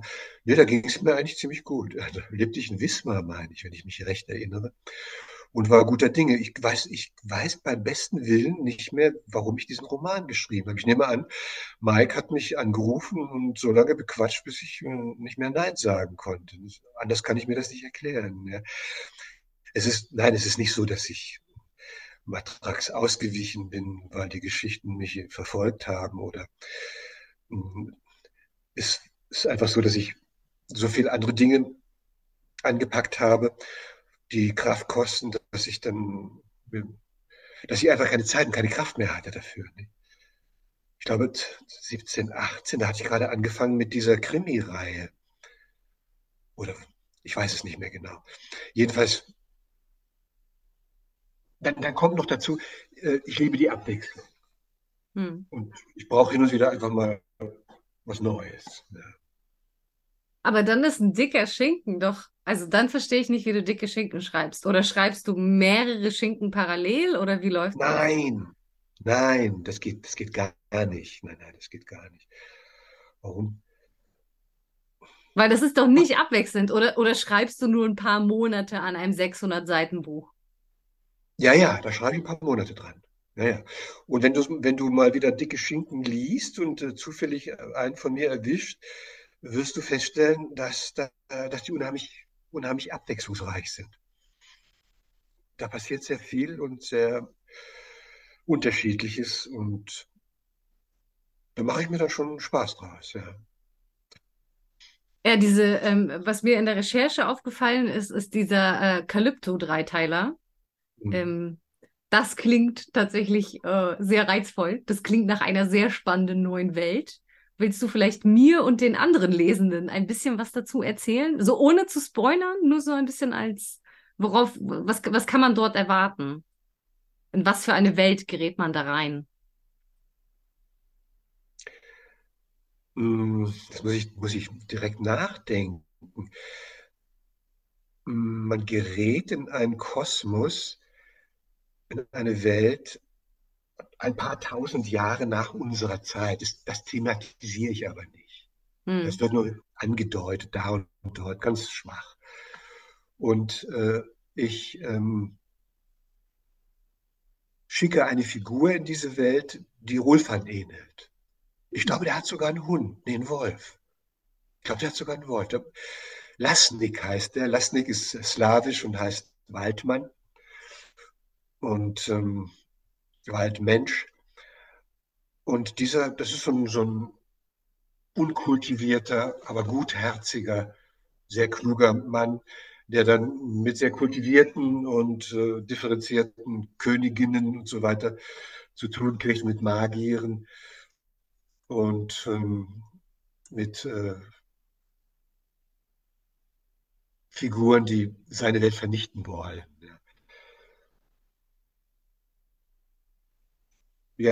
so viel. Das klingt auf jeden Fall spannend. Also ich werde da mal reinlesen, ähm, das weiß ich jetzt schon. Und allen Zuhörenden, äh, ich werde euch natürlich den entsprechenden Link unten in die Show Notes setzen, damit ihr auch ganz schnell zu dem Schinken-Dreiteiler gelangt. Ich weiß ja, einige von euch sind Schinkenleser. Ich, ähm, ich hoffe darauf, dass es irgendwo eine Hörbuchadaption gibt oder sowas, damit es mir etwas leichter fällt. Lass uns mal, ähm, also wir haben jetzt schon mal darüber gesprochen, warum du damals quasi gegangen bist. Und das ist ja eigentlich gar kein, gar kein wirkliches Gehen war, sondern mehr eine, eine Umorientierung und eine Kraftverlagerung deinerseits. Ähm, würdest du jetzt sagen, als du jetzt äh, zurückgekommen bist, ähm, also du hast es schon erzählt, dass es sich so ein bisschen wie zu Hause angefühlt hat, es sich aber schon auch weiterentwickelt hat. Ich würde gerne auf eine deiner Antworten aus der Schnellfragerunde zurückkommen. Und zwar habe ich gefragt, die Verwendung der für Eure entwickelten Sprache, die Sprache der wandernden Völker, in Amraka ist richtig oder falsch. Und du hast gesagt, das ist richtig. Warum? Die Sprache hast du ja damals in Eure entwickelt und sie ist damit quasi sehr lokal konzentriert. Wir als Fans haben uns natürlich vielfältig Gedanken gemacht und sind nicht auf einen Nenner gekommen, weil wir der Ansicht sind, dass die Kommunikation zwischen den Kontinenten ja dann für eine Weile nicht mehr möglich war und dementsprechend die Verballhornung theoretisch auch auf Grundlage der unterschiedlichen Ausgangssprachen theoretisch anders wäre. Denn auch wenn Französisch und Englisch auf dem gesamten amerikanischen Kontinent vorhanden sind, fehlte dort zum Beispiel das Deutsche, was du ja eindeutig als Mitursprungssprache angeführt hast. Also, warum ist es für dich intuitiv richtig, in Amraka trotzdem die Sprache der wandernden Völker quasi weiter zu benutzen? Hast du mich gefragt, ob das äh, in, für Imraka richtig ist? Ich habe verstanden hm. für Eure. Nee, es ist, also die Frage war, vielleicht war ich zu schnell. Die Frage war die Verwendung der für Eure entwickelten Sprache, Sprache der wandernden Völker, ja. in Amraka ist richtig oder falsch? Aha, diesen, ähm, diese beiden Worte in Amraka, die habe ich nicht aufgenommen. Dann hätten wir vielleicht eine Verbindungsstörung. Möchtest du die Frage jetzt nochmal anders beantworten? Es, es stimmt für Eure, nicht? Hm. Für die wandernden Völker, weil die ja da als Nomaden umherzogen. Ich glaube, es stimmt schon nicht mehr für diese Nordmänner. Die gibt es ja nicht mehr. Aber für Amraka kann ich mir das jetzt auch nicht vorstellen. Da müsste man sich irgendwie einen, einen Dreh einfallen lassen. Da, da hätte ich als, als Fan dann, glaube ich, auch meine Fragen. Das, das kann ich dir jetzt so nicht beantworten. Fällt dir also, auch nichts so ein. Hm. Nee. Da sind, da sind wir mal gespannt. Aber vielleicht fällt dir ja ein Dreh ein und du hast ja die Telefonnummer von Mike. Vielleicht musst du ihm mal nicht nur zu Geburtstag gratulieren, sondern das nächste Heft vorschlagen. Du siehst, alle meine Fragen ziehen ein bisschen darauf ab, dass ich dir noch ein Heft unterjubel. Ja. Ich hoffe, das ist nicht zu offensichtlich. aber, aber was ich sagen, was ich sagen muss, eigentlich fällt Mike doch für alles ein Dreh ein. Der müsste doch auch dafür eine Erklärung haben. Er ist doch der große Erklärbär. Immer, immer wenn es Schwierigkeiten gibt, dann hat er eine Erklärung dafür. Das fand ich immer toll an dir. Fragt ihn mal. Vielleicht hört er unseren Podcast. Er hat ja schon mal erzählt, dass er sie gerne hört. Ähm, wenn sie etwas kürzer ausfallen, ich hoffe, dieser fällt nicht zu lang aus, dass er ihn auch anhört und dann kann er uns die Frage möglicherweise in den Kommentaren beantworten. Danke, Mike, auf jeden Fall schon mal, wenn du das hörst und uns die Frage beantwortest. Was noch als Frage zu Madrex von den Fans gekommen ist, ist, ob du bei deiner Recherche, du hast mir ja im Vorfeld schon erzählt, dass du auch viele Madrexicon recherchiert hast, ob du da etwas vermisst hast. Weil ähm, Hand aufs Herz, wir wissen ja, das Wiki ist ziemlich gut und sehr, sehr groß, aber bildet natürlich nach wie vor nicht vollständig alles ab und ähm, bietet ja auch nicht alle, alle, alle möglichen Funktionalitäten. Was würdest du sagen, wäre das nächste, wo du sagst, so, auch wenn das jetzt noch kommen würde, das fände ich richtig toll? Oder bist du wunschlos glücklich? Da habe ich jetzt noch nicht drüber nachgedacht. Ich, ich, fand, ich war so beeindruckt von dem Madraxikon, dass ich da, da habe ich nichts vermisst. Ne? Es sind einige Figuren noch nicht drin, das ist ja klar, weil die noch zu aktuell sind. Das habe ich dann aber auch nicht weiter vermisst? Das könnte ich jetzt gar nicht sagen. Ich finde das Ding einfach gut und das. Das können wir gerne so stehen lassen. Das lassen ja. wir genauso stehen. Das finde ich gut, ja. Äh, lass uns noch ein bisschen zu deinem aktuellen Roman kommen, und zwar Madrex 618, Der Weg der Damuren. Spätestens jetzt sollte ich, glaube ich, eine Spoilerwarnung aussprechen, aber ich glaube, ich werde die einfach vorne dran schreiben und dann schon mal alle vertreiben, die keine Spoiler wollen. Die sollen dann wiederkommen, wenn sie den Roman fertig gelesen haben. Wie du zu dem Roman gekommen bist, haben wir jetzt schon mal erfahren. Hm, was dürfen wir dann sonst so von der Story erwarten, außer den besonders besoffenen Damuren, den meisterhaft großartigen Rückblicken und einer Story, die sich auf den allerletzten Seiten aus einem wilden Haufen zu einem fantastischen kleinen Puzzle zusammensetzt, erwarten? Gibt es noch etwas, wo du sagst, so, das war so eine Stelle, die dir beim Schreiben irgendwie besonders Spaß gemacht hat und du möchtest, dass der Leser da unbedingt unbedingt das mitbekommt, was du dort gemeint hast.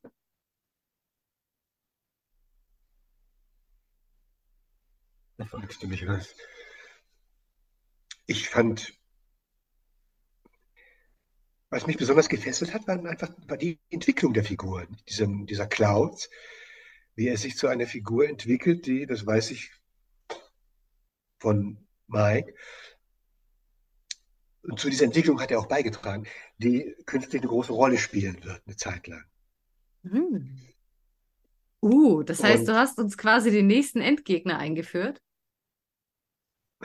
Kann man das so sagen? Ich, wie lange wie lang das sein wird, weiß ich nicht, aber er wird, eine, er wird ein Antagonist sein, einige Geschichten lang. Und das kann man nicht absehen vorher. Hm. Und äh, besonders in seiner Interaktion mit diesem, wie heißt dieser Wissenschaftler, der, der äh, aus, aus dem Bunker kommt? Ja, irgendwas mit M, Ma, Ma, Ma, Mabuta, nee, Mabuta hieß der nicht. Mabuta war dieses äh, Wesen, das die Tomaba heißt die, heißt der. Tomaba, genau, ja. Wie dieser Tomaba, der ja eigentlich so als um, vorher von den Kollegen aufgebaut wurde, von den Schreibern, als, als Antagonist auch. Nicht? Und so auch gut rüberkommt in dem Roman jetzt, den ich geschrieben habe. Aber da gibt es am Schluss einen, einen interessanten Dreh. Hm. Den kann ich jetzt nicht verraten hier. Der ist so, so ganz unterschwellig auch nur eingefügt und auch, war von mir auch nicht so geplant. Das wollte Mike. Hm. Ja. Und die Idee fand ich saugut. Und äh, da, kann man, da kann man sich drauf freuen, glaube ich. Ja. Das heißt, die, dieser Twist, ich, ähm, wir nähern uns dem ganz vorsichtig, ohne zu viel zu spoilern. Ähm, ja. Dieser Twist betrifft die mentalen Fähigkeiten der Nosphäre, ja, würde ich jetzt sagen. Und ähm, dann brauche ich dich ja also gar nicht fragen. Ich hatte nämlich überlegt, die ganze Zeit in meinem Kopf, du hast ja in Band 2 die Nosphäre eingeführt mit die Stadt der Verdammten. Und die wurden ja dann, Ach, die, ja, die hast du erfunden. Das ist auf deinem Mist gewachsen. gut gewachsen übrigens, also wirklich gut gewachsen. Ich habe mir nämlich überlegt, die ganze Zeit beim Lesen so, ist das jetzt das fällige Update, irgendwie so Nosphera 2.0? Oder ist es jetzt was, was irgendwie ähm, für die Story notwendig ist? Oder ob das quasi einfach die normale Charakterentwicklung ist? Aber wenn du schon sagst, Mike wollte das so, das heißt, wir werden das auf jeden Fall äh, noch brauchen. Das, wird, das ist dediziert so wichtig. Ja, also in, in, in Update würde ich das Update würde ich das jetzt nicht bezeichnen. Es sind ja die Nosphäre, die in Washington leben. Mhm. Und eine Gruppe von denen steigt aus und kommt auf diese Weise in, in, zusammen, in den Zusammenstoß mit Thomas Bar und den, und den Technos da in Südamerika. Und sie steigen auf eine, das möchte ich jetzt nicht verraten, äh, du weißt, was ich meine, sie steigen auf eine sehr radikale Weise aus. Sie hm. sind in einem gewissen Sinn eigentlich keine Nosphäre mehr am Schluss. Ja. ja. Und äh, insofern, das gilt aber nur für diese Gruppe und nicht für die Nosphäre im Allgemeinen. Das heißt, die große Mehrheit der restlichen Nosphäre, würde ich das jetzt mal bezeichnen, für die ist das gar keine Option. Siehst du das nicht in deren Zukunft so? Aber das könnte ich mir schon vorstellen, nur ob das in der Storyline so geplant ist, das weiß ich nicht. Da musst du Mike fragen. Oder ob, ob, ob sich andere äh, Schreiber davon inspirieren lassen. Das kann ja sein. Das, das hm. weiß man doch nicht. Ich finde es auf jeden Fall möglich. sehr interessant, wie die so zustande gekommen sind. Wir sind schon ein paar Mal über Namen gestolpert. Hast du irgendwie so ein Patentrezept? Hast du so einen Spezialwürfel mit Buchstaben drauf, wie du so auf Namen kommst? Oder wie, wie, wie ist da so die Entwicklung? Oder rollst du die einfach so lange im Kopf umher in unterschiedlichen Aussprechweisen, bis dir einfällt, was gut wäre? Wenn ich mich recht erinnere, habe ich, wenn ich mich recht erinnere, habe ich in diesem Roman nur einen einzigen Namen erfunden, nämlich Clouds. Ja. Oder? Ach doch, der, der Prophet ist ja da auch noch. Genau und ich glaube auch Clouds, Clouds Frau.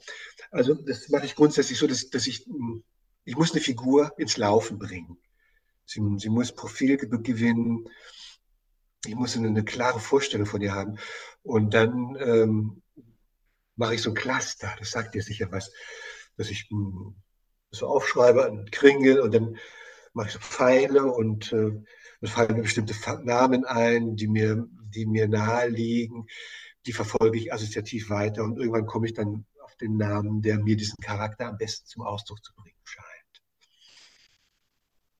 Also quasi erzählen dir die Figuren fast schon ihren eigenen Namen. Es ist nicht so, das dass du dir überlegst. Das hast du dir sehr gut, das ist sehr gut ausgedrückt, ja. Das kann man genauso sagen. Ja. Also, äh, liebe Zuhörende, ihr könnt jetzt alle furchtbar gespannt auf diesen Roman gewesen sein, falls ihr zufälligerweise auf die Idee gekommen seid, den Podcast, der extra zum Roman erscheint, vorher zu hören und euch die ganzen Spoiler zu geben. Ähm, wenn nicht, ich hoffe, ihr hattet genauso viel Spaß mit dem Roman wie ich und denkt dran, bitte unbedingt ins Madrexicon zu gehen und den Roman zu bewerten. Holger hat nämlich ein fantastisches neues Tool geschrieben, mit dem es möglich ist, sich alle Bewertungen für alle Romane ausgeben zu lassen auf eine sortierte Art und Weise und herauszufinden, welcher Roman der lesenswerteste ist. Übrigens kann man da auch nach Autoren und Daten und allen möglichen filtern.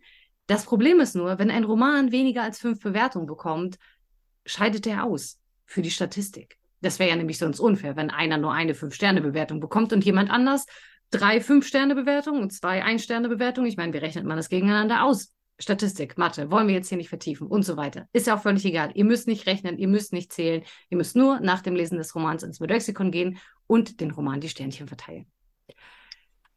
Ich würde gerne von dir wissen, die DNB listet ja, ins, also Deutsche Nationalbibliothek, listet ja, wie eingangs erwähnt, ganze drei Pseudonyme für dich auf. Du hattest schon mal gesagt, dass zu Jo Zybel gar keine gute Geschichte gibt, sondern dass der, der, der, der Nachname quasi einfach nur eine andere Schreibweise deines Nachnamen ist und Dio dir einfach so eingefallen ist als eine Kurzform, gibt es zu Ruben Laurin und Tom Jakuba eine Geschichte. Mhm. Zu Ruben Laurin gibt es keine Geschichte. Da hat mir der Verlag gesagt, ich soll mir ein Pseudonym für historische Romane ausdenken. Ich habe vorher historische Romane unter meinem Klarnamen geschrieben. Und dann wollten die was Neues anfangen und dann habe ich so ein bisschen rumgetüftelt und den fand ich ganz hübsch. Würde ihn jetzt aber nicht mehr nehmen. Ich habe äh, zuletzt meinen letzten historischen Roman unter dem Pseudonym Wolf Hector geschrieben. Und der Roman heißt äh, Die Brücke der Ewigkeit, ist bei Ulstein erschienen. Der behandelt, der, der spielt vor dem Hintergrund der Erbauung der Karlsbrücke der ist mir wirklich gut gelungen. Und ich spiele mit dem Gedanken, dieses Pseudonym weiterhin zu benutzen. Und äh, Tom Jakuba, lass mich überlegen, ja, Tom ist die Ab Abkürzung Thomas. Ähm, mein, meine Mutter hieß mit Mädchennamen Jakubaschk. Und da habe ich den, den Namen gewonnen.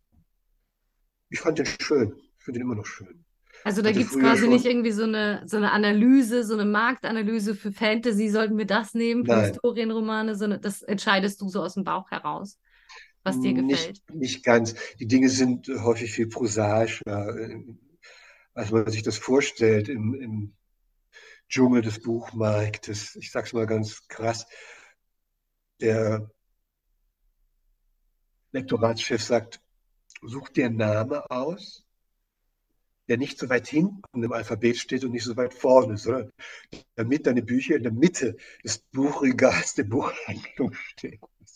Also das ist ganz prosaisch. Ja. Und dann bleibt es aber natürlich mir überlassen, wie ich dann, welchen Namen ich aussuche.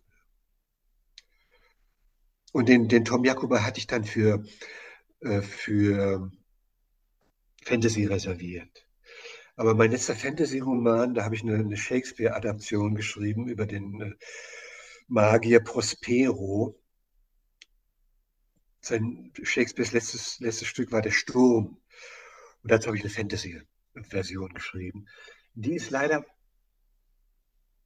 zu wenig gelesen worden. Da kann ich auf die Dauer nicht von leben. Ne?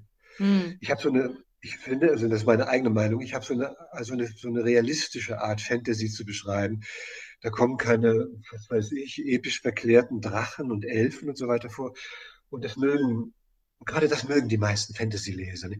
Meine Art Fantasy zu schreiben, die ist ein bisschen hart und äh, realistisch und äh, davon, dafür gibt es vielleicht 3.000, 4.000 Leser in der Republik und davon kann ich nicht leben. Deswegen warte ich jetzt, bis einer meiner Krimis oder einer meiner historischen Romane Bestseller wird. Und dann ähm, dann kann ich mir das wieder erlauben, äh, Fantasy unter Tom Jakuba zu schreiben. Ja, ja wir sind gespannt, wann es soweit ist. Ja, ich habe, ich habe als äh, ein Frauenpseudonym, das ist da wahrscheinlich nicht aufgelistet, das lautet Susanna Leonard. Und unter diesem Pseudonym habe ich Romane geschrieben, biografische Romane, zum Beispiel über Marie Curie und mhm. ähm, äh, Diane Fossey, die Gorilla-Forscherin, und Annie Londonderry, die erste Frau, die Ende des 19. Jahrhunderts mit dem Fahrrad um die Welt gefahren ist. Und das sind Romane, die werden, zumindest Marie Curie, die werden sehr gut gelesen und vielleicht werfen die irgendwann mal genug ab, um wieder Fantasy schreiben zu können. So lange muss ich warten, bis Mike mich anruft und bekniet, äh, ein Matrax zu schreiben. Ja, dann werden wir jetzt alle zusammen fleißig Mike äh, schreiben, dass er dich bitte anrufen soll. Ich möchte mit dir zum Abschluss ein kleines Gedankenexperiment machen. Das freut mich besonders, dass wir so philosophisch eingestiegen sind. Vielleicht hast du dann Lust, ähm, auch dieses Gedankenexperiment mitzudenken. Stell dir bitte vor, in der Welt sind alle deine Geschichten, alle, die du jemals erzählt hast, die du jemals aufgeschrieben hast, die du dir jemals gedacht hast, alle diese Geschichten sind weg. Komplett weg. Bis auf eine einzige. Und du dürftest entscheiden, welche bleibt. Welche wäre das? Ich meine auch explizit Geschichte. Ich meine nicht ein bestimmtes Werk. Ich meine nicht einen bestimmten Charakter oder Handlungsbogen. Ich meine wirklich eine vollständige Geschichte, je unabhängig davon, ob sie besonders umfangreich oder besonders klein und zart ist. Okay. Okay, ich habe mal eine Geschichte geschrieben, die heißt Der König. Und die kann ich jetzt, die ist sehr schwer wiederzugeben. Die ist in Ich-Form gehalten und erzählt einfach davon, wie eines Tages ein kleiner Junge bei seinem Nachbar, der die Geschichte erzählt, klingelt und weil sein Ball angeblich aufs Garagendach geflogen ist. Stimmt aber gar nicht. Und ihm weiter nichts mitteilt, als dass seine, seine Eltern sich scheiden lassen. Und dann geht er wieder. Und das ist eine Geschichte, die kann man, ich habe sie neulich bei einer Lesung gelesen, die kann man in 20 Minuten vorlesen. Ein Kollege von mir, Alfred Becker, hat sie in seinem Verlag auch veröffentlicht unter dem Buch zum Books on Demand oder als E-Book ähm, kann man den Band kaufen. Da steht, ich glaube, der Band heißt auch der König. Und das ist eigentlich meine Lieblingsgeschichte. Warum? Weil sie ganz viel, ah, weil es eine Geschichte über Mitgefühl und eine Geschichte über das Verständnis zwischen zwei Menschen, in dem Fall zwischen einem Erwachsenen und einem Kind und ähm, ganz viel, ja, ganz viel Mitgefühl und Aufmerksamkeit und Zuwendung. Ohne, ohne jetzt, was weiß ich, in, in pathetischer oder in, ja, pathetischer Weise sein ganzes Inneres auf den Tisch zu knallen, sondern sehr dezent und vorsichtig und trotzdem gut verständlich formuliert. Ja, ich glaube, also ähm, mein, mein, mein Ziel beim Schreiben ist es immer, die Dinge so zu beschreiben, man muss sie nicht aussprechen. Wie soll ich mich jetzt ausdrücken? Ja, ist, wenn, wenn eine Karakete einschlägt, hast du zwei Möglichkeiten. Du kannst beschreiben, wie sie einschlägt, wie sie Buben macht, wie die Trümmer spritzen und die Schreien und so weiter und den Rauch und den Feuerblitz. Oder du kannst sie beschreiben, indem du, wenn alles vorbei ist, um den Krater herumgehst und dir Gedanken machst, was könnte hier passiert sein? Dir vorstellst, wie die Menschen reagiert haben, dir die, die Wucht, die, du kannst die Wucht des Einschlages anhand der Tiefe des Kraters nahelegen. Das ist so eigentlich, so möchte ich gerne schreiben. Ja, und das ist mir in dieser Geschichte sehr gut gelungen. Warum, wirst du jetzt fragen? Weil diese Art zu schreiben die Fantasie viel mehr ins Rollen, die Fantasie des Lesers,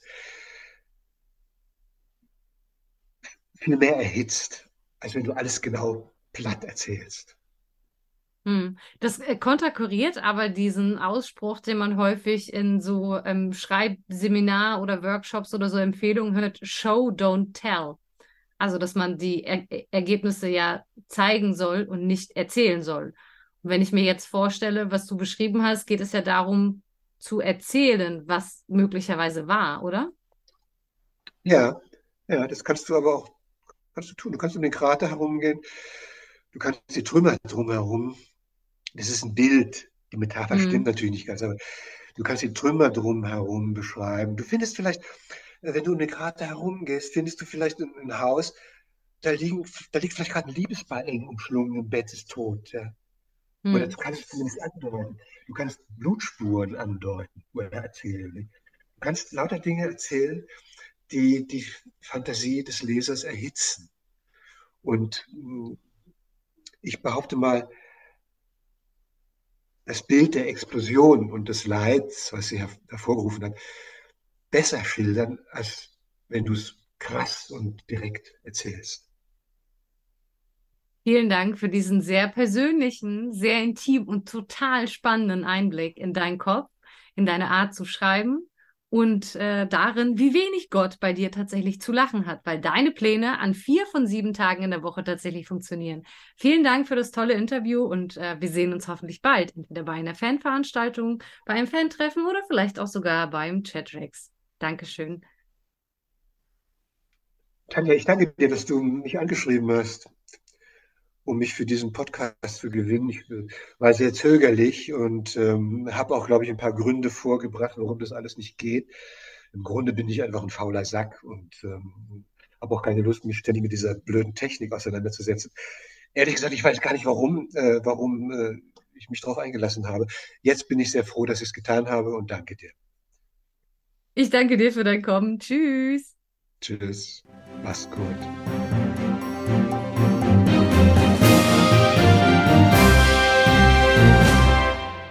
Und das war's auch schon mit dem Interview. Ich hoffe, ihr hattet beim Hören ebenso viel Spaß wie ich und Thomas bei der Aufnahme. Vielen Dank nochmal an Matt Mike für den Kontakt und an Thomas Zibula für dieses sehr spannende Gespräch. Ihr wisst ja selber, der Podrex war lange nicht dabei, war lange nichts mehr online gekommen, der Google-Algorithmus hasst mich schon wieder. Wenn ihr keine Lust darauf habt, dass der Google-Algorithmus mich hasst, seid ihr gefragt. Seid keine unpassierbaren Torwächter, erzählt allen, die nicht schnell genug weglaufen können von dieser Folge und dann geht's bald für uns auch wieder mit der Sichtbarkeit aufwärts. Bis bald, bis dahin, Bayou Margarete Feser und ciao.